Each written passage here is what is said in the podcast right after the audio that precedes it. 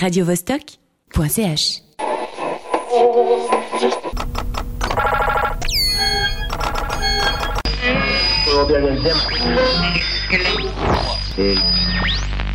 Vous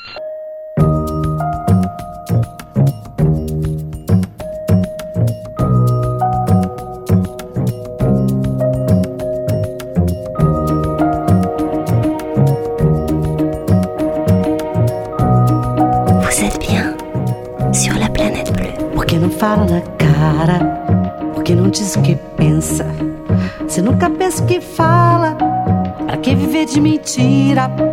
Porque não fala na cara, porque não diz o que pensa. Se nunca pensa o que fala, pra que viver de mentira? Escuta agora, meu bem. Ah, Vem cá, vem cá, meu bem. tá aqui. Me diga logo na cara que nunca se pensa. Não me venha com mentira. Não, não. Eu quero só a verdade. Eu quero solução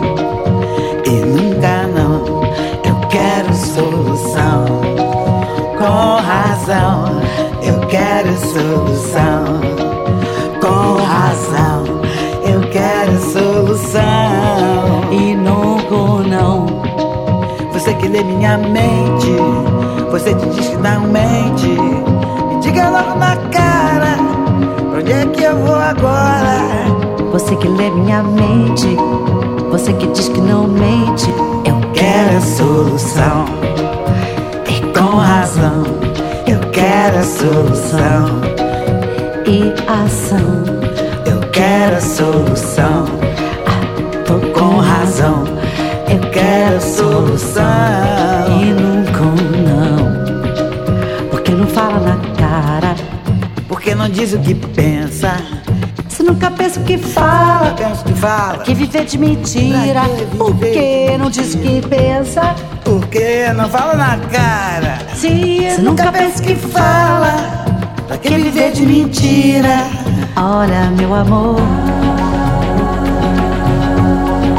Vai, por favor.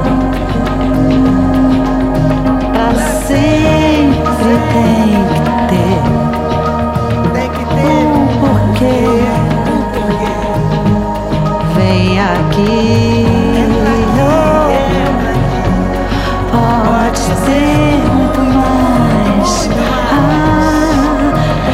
Eu sei. Pode ser muito, muito, muito, muito. Muito mais, muito mais,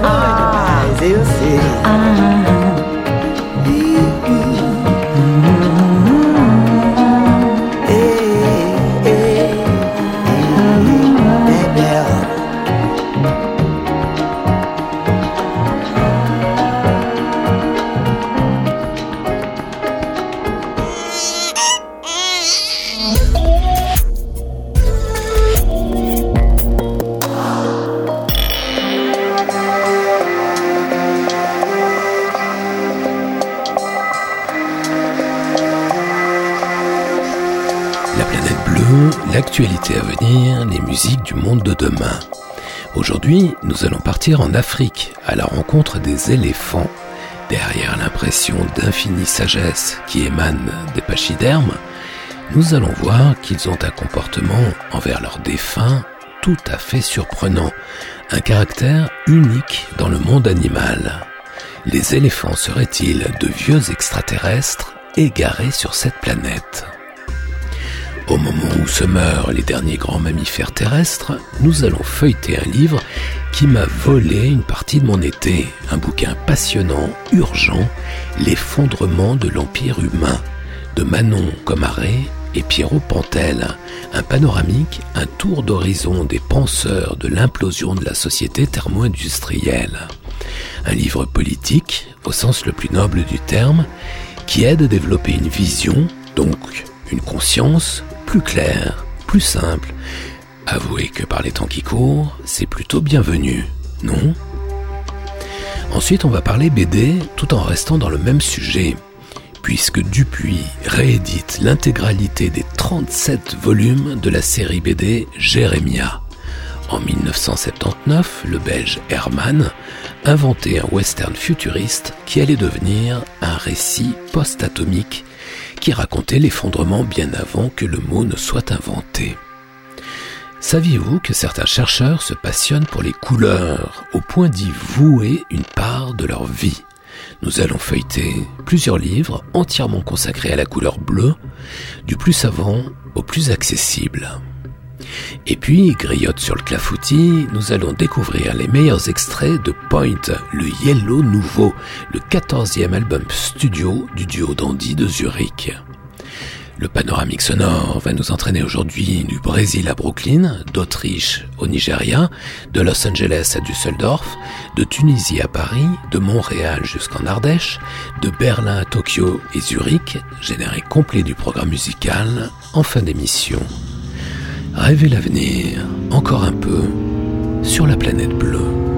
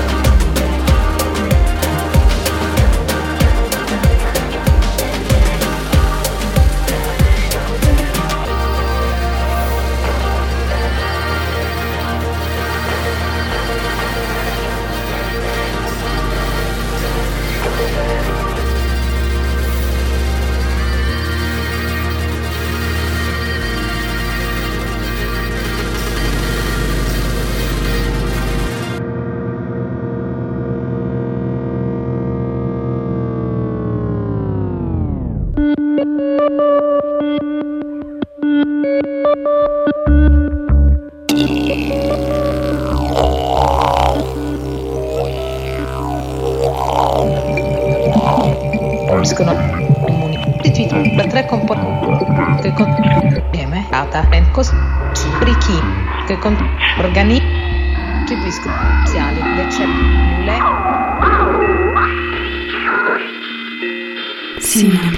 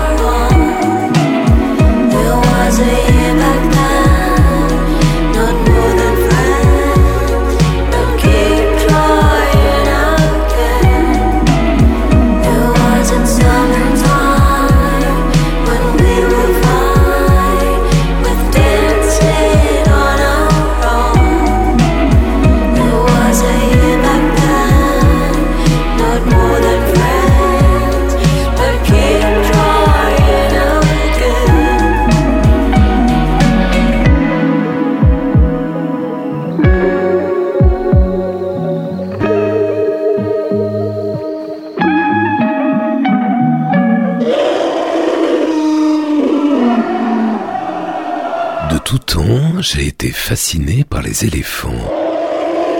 Surtout les éléphants d'Afrique, avec leurs immenses oreilles. Quand on a des esgourdes de cette dimension, quel écouteur on doit être?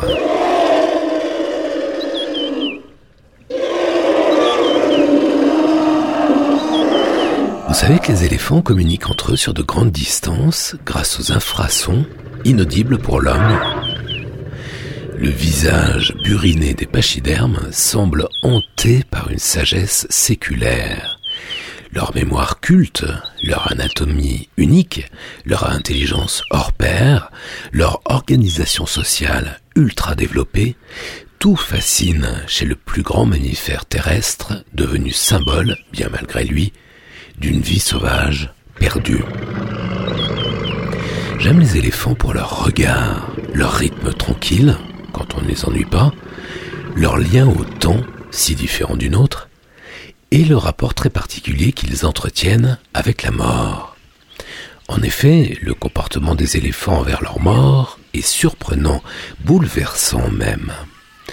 Dans la savane, quand un groupe découvre la dépouille de l'un des leurs, les grands animaux se réunissent silencieusement autour du cadavre, caressent longuement les os de leur trompe, les manipulent doucement des heures durant. Un comportement mystérieux, tous ceux qui ont assisté à ce genre de scène ont été durablement bouleversés. Ian Douglas Hamilton est l'un d'eux. Il est chercheur au département de zoologie de l'université d'Oxford. Avec son équipe, il a suivi 900 éléphants sur une période de 10 ans. Il pense que ces animaux qui semblent veiller leur mort font la démonstration d'une compassion étendue au-delà des liens familiaux et non d'une fascination morbide. En 2006, Karen McComb, experte en communication et cognition animale, mène une expérience intéressante. Elle présente une série de crânes de trois espèces à 17 familles d'éléphants du parc Amboseli au Kenya. Des crânes de rhinocéros, de buffles d'éléphants.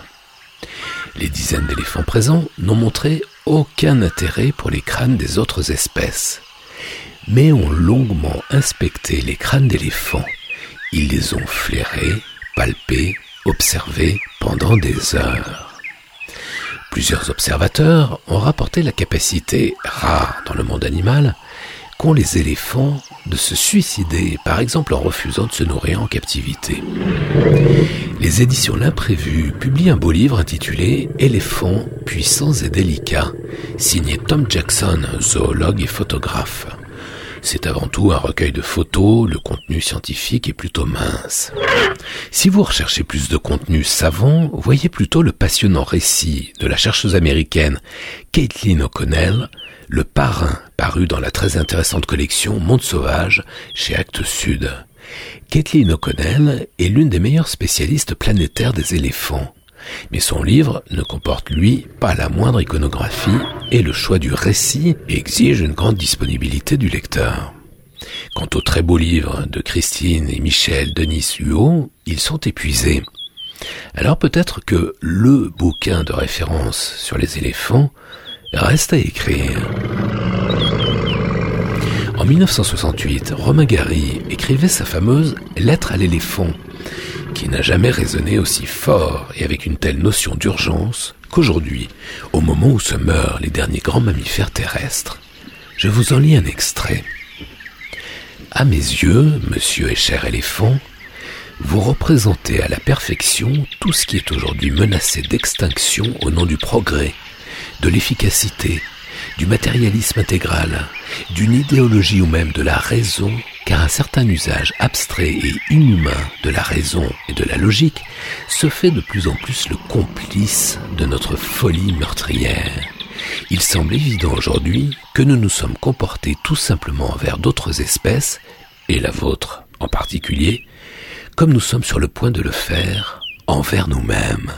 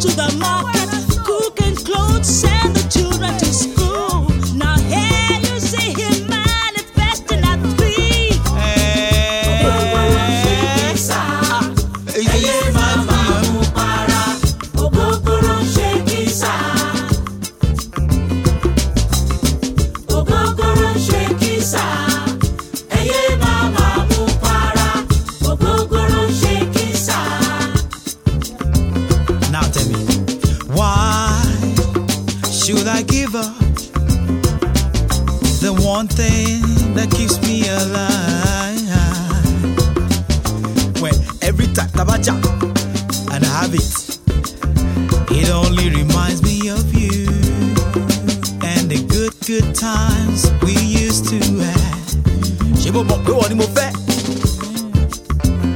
You should have thought about the bottle before you gave me belly to give you double.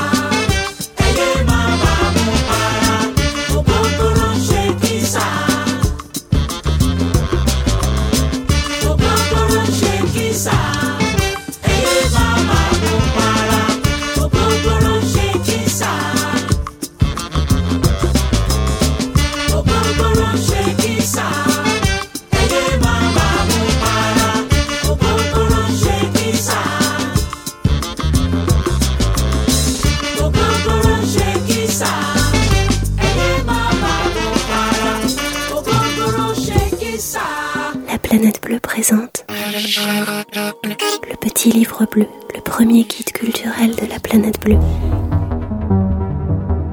Avec les meilleures chroniques de l'émission, des idées nouvelles pour pousser plus loin la réflexion. Cinéma, séries, science-fiction, musique des ailleurs, prospective, géopolitique, des points de vue différents, des points d'écoute originaux sur notre monde et ce qu'il pourrait devenir.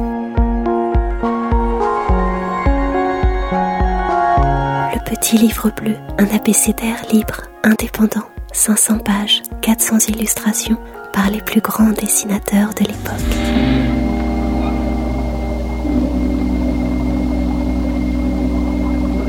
Le petit livre bleu, bleu, bleu, bleu, bleu, bleu, bleu.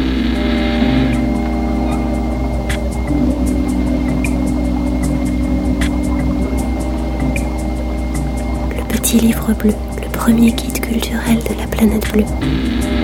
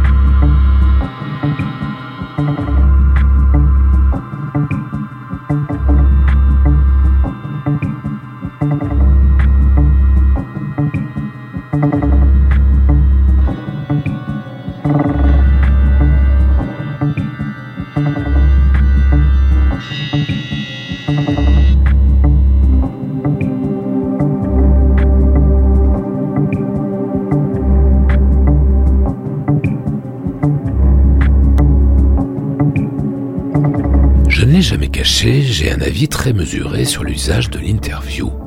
Pour un journaliste, l'interview, même si c'est tabou de le dire, c'est souvent la facilité. Mener une bonne interview exige certes un temps de préparation conséquent, mais ce n'est pas grand-chose par rapport au boulot nécessaire pour écrire vous-même le papier quand vous montez en première ligne pour expliquer les tenants et les aboutissants, quand vous mettez votre propre réflexion en perspective et rendez l'ensemble accessible. Dans cette logique, les livres qui compilent les interviews pourraient passer pour de faux livres qui ne délivrent pas vraiment les réflexions des auteurs, leurs analyses, leurs synthèses. Pourtant, le bouquin dont j'aimerais vous parler maintenant, camarades écouteurs, m'a fait un peu changer d'avis. C'est un recueil d'entretien. L'effondrement de l'Empire humain. Et certes un bon titre, un titre qui claque, mais ça ne suffit pas. Tout repose sur le choix des invités. Si le cas de Cyril Dion est réglé en une demi-phrase dès l'avant-propos, on se dit tiens, ça commence bien.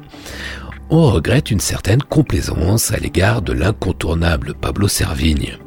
Certes, le conférencier christique fait vendre, son nom résonne comme une locomotive au sommaire de plusieurs ouvrages. Pour autant, s'il a signé avec Raphaël Stevens en 2015, il y a cinq ans, un ouvrage essentiel, Comment tout peut s'effondrer, où il montrait que l'effondrement n'est plus une affaire de science-fiction mais concerne bien les générations présentes, on avait d'ailleurs attiré votre attention à l'époque sur ce livre urgent. Le problème, c'est que depuis, les travaux de Pablo Servigne ont pris une toute autre orientation, plus du tout scientifique. Ses bouquins prêchent dorénavant l'entraide, les colibris et les bisounours, le développement personnel, l'écoféminisme, bref, il réinvente aujourd'hui l'idéologie New Age avec juste 50 ans de retard, dans un salmigondi de trucs éculés qui flattent le chaland et remplissent les salles. Mais surtout, et ça c'est impardonnable, il néglige, il méprise, il contourne systématiquement la dimension politique des enjeux écologiques. Il dépolitise systématiquement le débat, comme ses copains, plus ou moins babacool, pas du tout engagés, mais alors pas du tout, sinon pour donner des conférences. Sous des habits de doux rêveurs, ces survivalistes bio attendent impatients l'effondrement et n'entreprendront jamais rien contre ces causes politiques. Le capitalisme n'est jamais questionné. Ils sont d'ailleurs qualifiés de réactionnaires par certains chercheurs. Heureusement, l'effondrement de l'Empire humain prend une toute autre dimension grâce à des entretiens autrement plus intéressants, notamment celui avec l'activiste Derrick Jensen. Derrick Jensen n'est pas très connu chez nous, cet Américain est pourtant l'un des fondateurs de Deep Green Resistance, un mouvement d'écologie radicale parmi les plus intéressants. Il me semble important de prêter attention à des gens comme Derrick Jensen, parce qu'à force de nous focaliser sur des personnalités médiatiques et charismatiques, celles qui prennent la lumière, nous passons à côté des bonnes idées des réflexions fertiles, intelligentes, celles qui font avancer. Pour Deep Green Resistance, il est clair que le pacifisme et la non-violence ne suffiront pas à stopper la machine à détruire la nature et à exploiter humains et non-humains. Il faut résister, trouver autre chose, réfléchir à de nouvelles stratégies, chercher du côté d'un activisme bien plus radical. Mais il faut le faire vite, très vite, tout de suite, parce que nous n'avons plus le temps. Nous gâchons notre temps, nous gâchons notre époque à nous persuader qu'il y a encore de l'espoir, à nous complaire dans notre insouciance, nos petits nombrils et la religion des radis. Pour Deep Green Resistance, l'urgence des urgences, c'est le réensauvagement du monde et des humains. Par la démondialisation, la désurbanisation, la désindustrialisation, il faut défaire le capitalisme. Il y a urgence, il faut chercher dans toutes les directions, notamment le sabotage environnemental. Ce livre est passionnant, d'une grande richesse et très bien fait. Il demande du temps. Vous pouvez sans risque sauter les premiers chapitres pour vous concentrer sur les entretiens les plus intéressants, notamment ceux avec Nicolas Cazot, Isabelle Attard et Derek Jensen. Ce sont les plus urgents de ce livre et de bien des livres actuellement publiés. L'effondrement de l'Empire humain, Manon Comaret et Pierrot Pantel chez Rue de l'Échiquier.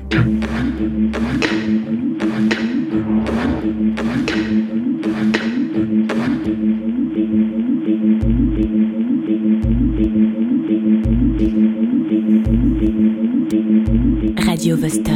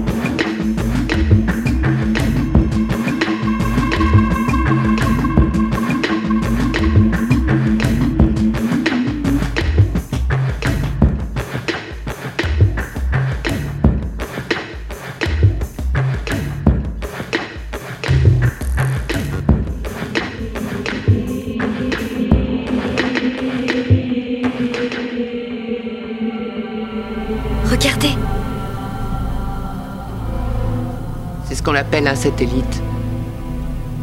Mademoiselle Guidi nous en a parlé. Avant, il passait des messages partout sur la Terre. Des émissions.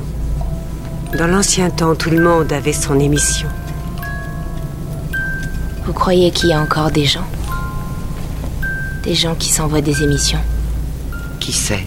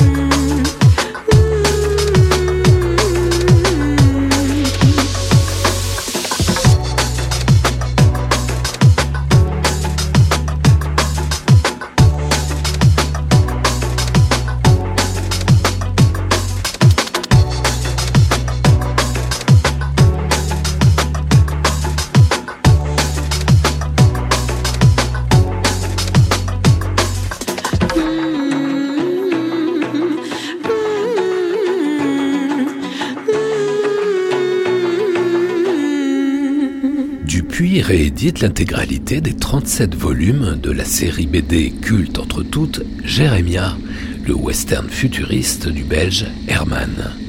Car Jérémia n'était pas la dernière dans la dystopie post-apocalyptique.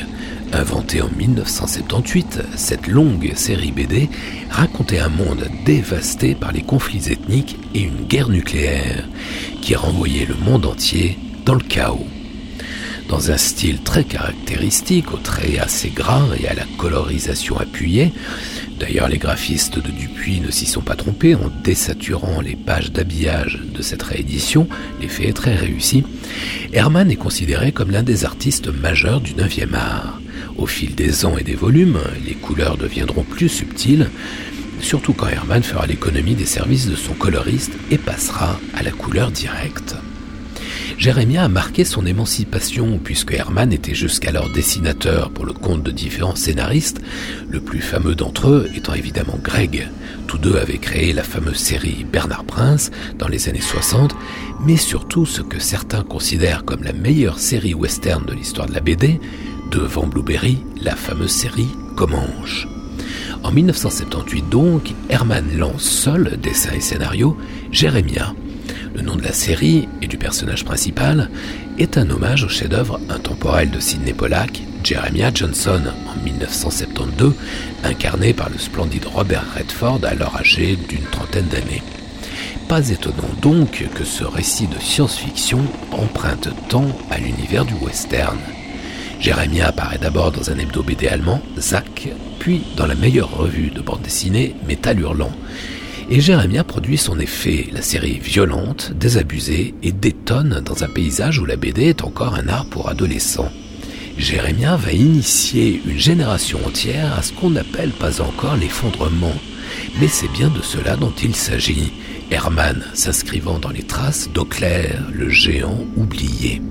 Auclair, cinq ans auparavant, avant même le premier choc pétrolier en 1973, avait déjà signé un monument de la BD, la série Simon du Fleuve, une uchronie visionnaire qui a raconté la quête d'un père à la recherche de son fils dans un monde dévasté par l'atome, où la nature a repris ses droits, où règne la barbarie.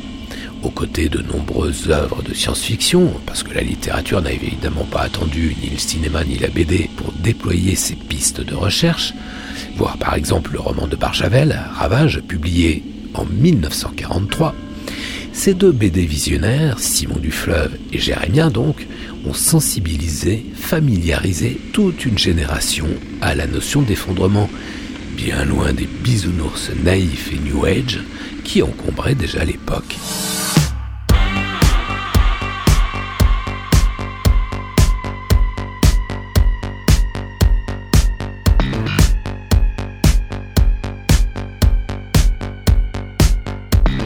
By the way, there are no moneymakers on this record. This time I'm exploring the loser's point of view. Never mind the term. It's a renegade breakdown.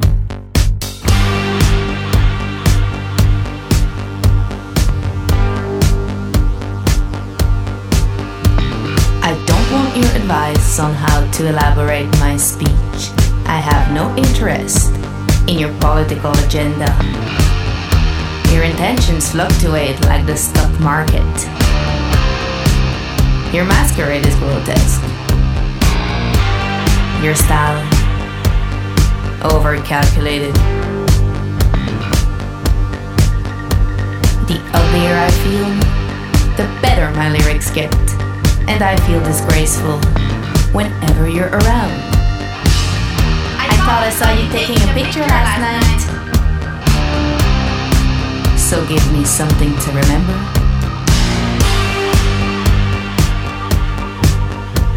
Your pointless opinion, I couldn't care less. How do you come up with such meaninglessness?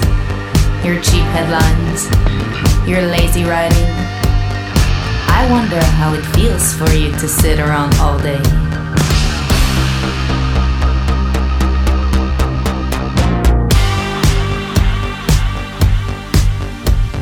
I'll tell it to your face, for once and for all. My life is anti strategic, lying between comic and tragic.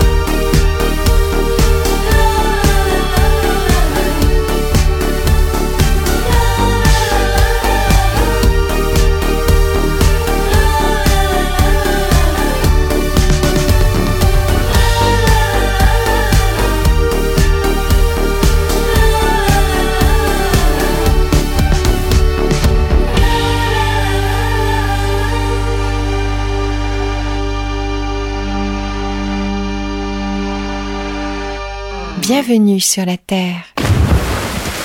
La planète bleue. La planète bleue. La planète bleue. La bleue planète.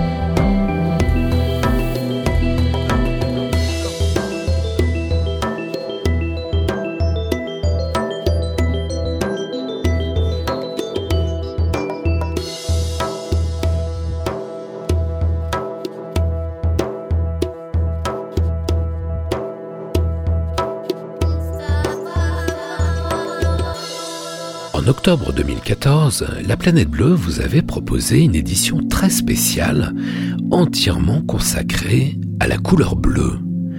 Si le bleu est devenu une couleur omniprésente, consensuelle, raisonnable, presque conformiste, le bleu symbolise également le futur, alors que dans les années 60 et 70, c'était le blanc qui véhiculait l'avenir. On se rappelle l'esthétique lisse et blanche de 2001 l'Odyssée de l'espace, devenue référence, figure de proue de l'école futuriste Clean, qui, soit dit en passant, a tant influencé les designers de la NASA. À l'aube des années 80, avec l'avènement d'un nouveau cinéma emmené par Diva de Jean-Jacques Benex, c'est le bleu qui incarne l'avenir. Dans les films de science-fiction, la pub, la mode, dans toute l'imagerie moderne, dès qu'il s'agit de visualiser le futur, la recherche, les nouvelles technologies, les directeurs de la photo choisissent des températures de couleur froides, métalliques, aveuglantes ou ténues, mais toujours bleues. Ainsi, les reflets bleu foncé fascinants des photopiles solaires, ces cellules photovoltaïques qui transforment directement la lumière en électricité, même par temps couvert.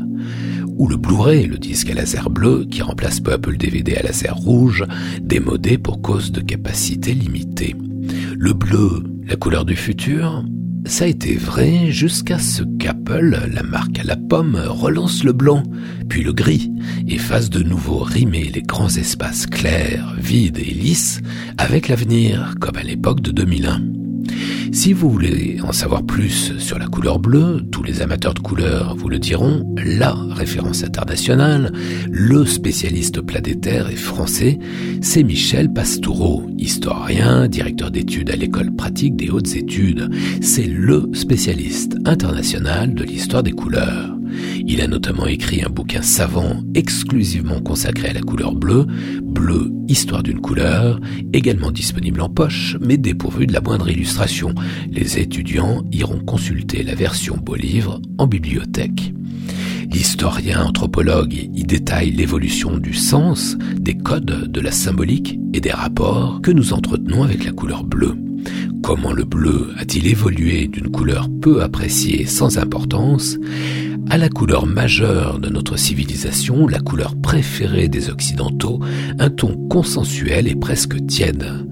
Pourtant, malgré la quasi-unanimité qu'il réunit autour de ses travaux, certains spécialistes reprochent quand même à Pastoureau de favoriser l'Europe au détriment de l'Afrique et de l'Asie. D'autres chercheurs ont publié sur la couleur bleue, comme Annie Mollard-Desfours, linguiste, sémiologue au CNRS. Son bouquin, simplement intitulé Le bleu, est un dictionnaire qui répertorie les mots et les expressions autour de la couleur bleue. Et depuis peu, une autre option s'offre à vous, amateurs, chercheurs de bleu. Les prestigieuses éditions du Chêne ont publié Bleu de l'Égypte ancienne à Yves Klein, une couleur à redécouvrir en 40 notices de Hayley Edwards du Jardin, historienne de l'art et de la mode. C'est un ouvrage moins érudit, plus accessible, mais très séduisant, imprimé sur un beau papier mat avec un étalonnage des couleurs très soigné, un superbe rendu et un tarif économique.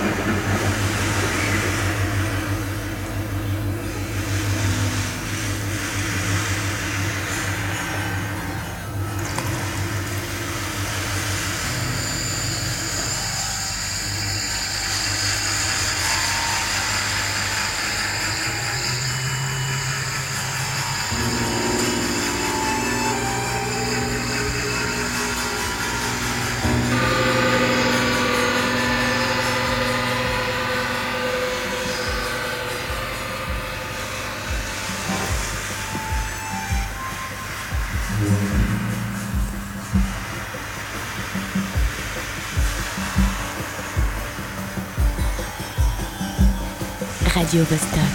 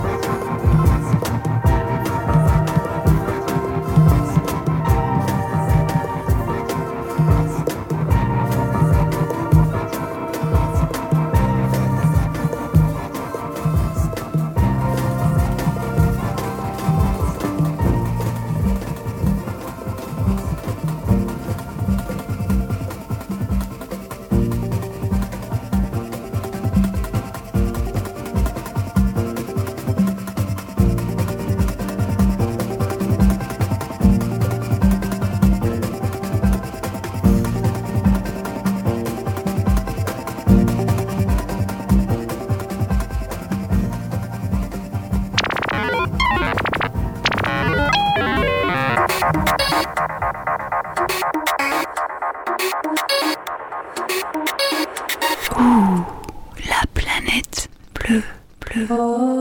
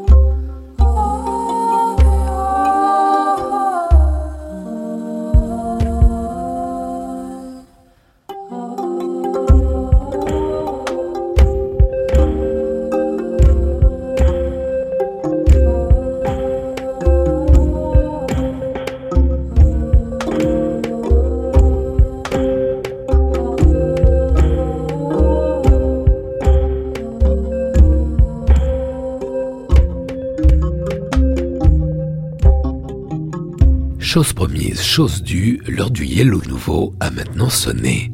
Annoncé il y a presque un an, tenu au secret par la maison de disques pendant une dizaine de mois, Point, le quatorzième album studio du duo d'Andy, vient de sortir.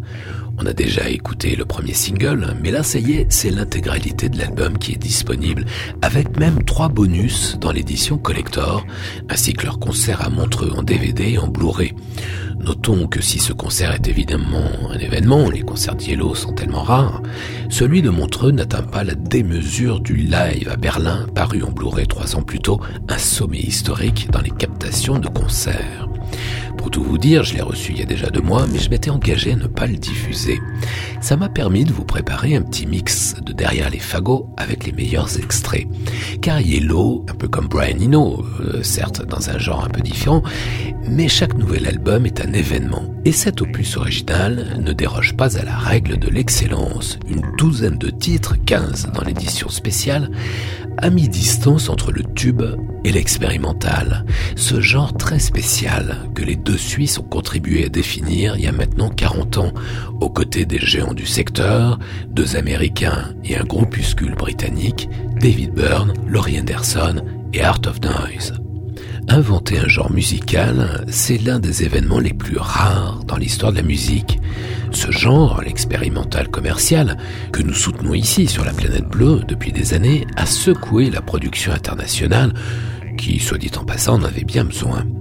Mauvaise nouvelle pour les bougons, les grincheux et autres rabat-joie, le yellow nouveau sonne, comment dire, comme du yellow, et c'est pour ça qu'on les aime. Les Uriquois font ce qu'ils savent faire, leur musique est à l'image de leur visage, elle leur ressemble.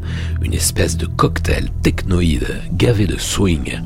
Sur les 15 titres, il y a au moins 10 cartons. Très peu d'artistes peuvent se targuer d'une telle densité créative. Camarades écouteurs, accrochez-vous à vos oreilles, voici le duo maladivement perfectionniste, Dieter Mayer, le crooner futuriste septuagénaire, et Boris Blanc, unanimement reconnu comme l'un des meilleurs sorciers du son, le Yellow Nouveau sur la planète Blow.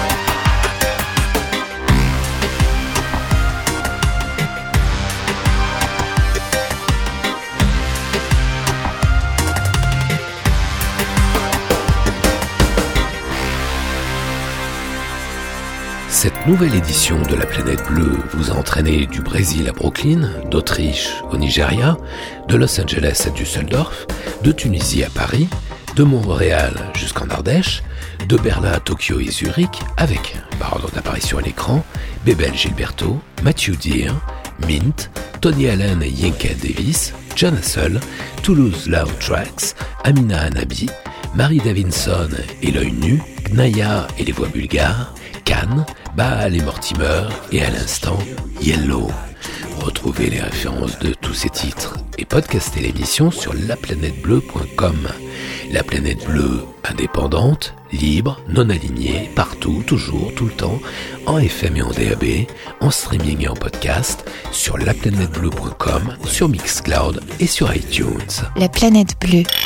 Yves Blanc. Prochain départ pour la Terre. Plus tard,